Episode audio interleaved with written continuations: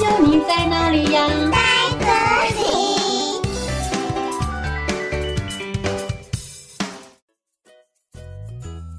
大家好，我是佳佳老师。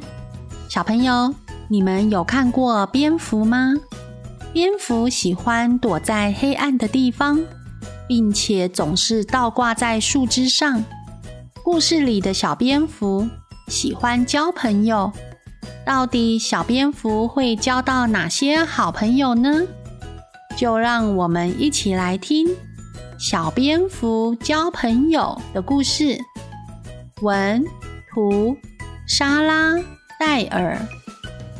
从前，在一座动物园里，有一只可爱的小蝙蝠。小蝙蝠并不特别讨人喜欢，因为呀，它长得黑黑的，而且常常倒挂在树枝上。动物园里游客来来往往的，都没有人注意到它。小蝙蝠想尽办法吸引游客的注意，因为它很希望自己能够像其他动物一样受欢迎。小蝙蝠来到了企鹅馆。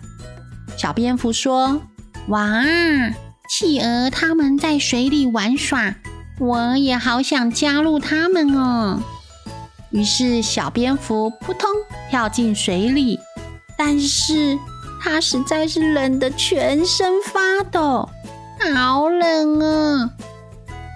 而且啊，小蝙蝠也不喜欢吃鱼呀。小蝙蝠这才发现，原来企鹅并没有这么好玩嘛。于是，小蝙蝠离开了企鹅馆，来到了大猩猩的家。这些大猩猩看起来很友善哦。呜呜呜哦呜呜！大猩猩抓着小蝙蝠，帮他找跳蚤。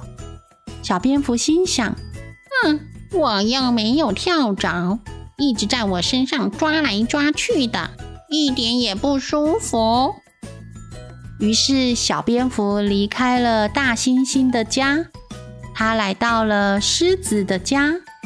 小蝙蝠看到那些狮子。轻松自在地晒着太阳，于是小蝙蝠也跟着这些狮子一样躺在那边晒太阳。没多久，小蝙蝠发现晒太阳实在是太热了，而且太阳的阳光对小蝙蝠的小眼睛来说实在是太亮了。小蝙蝠受不了了，于是它离开了狮子的家。但是它没有放弃哦。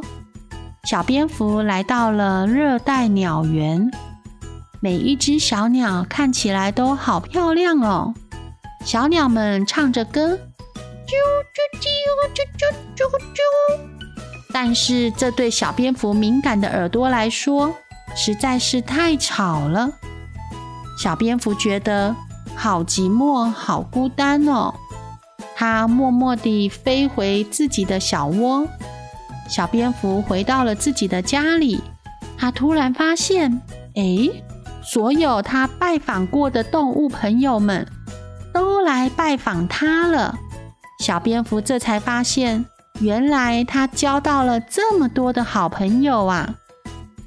小朋友，下次你们去动物园，要记得和小蝙蝠打声招呼哦。他一定会很开心的哦。故事讲完喽，我们下次再见，拜拜。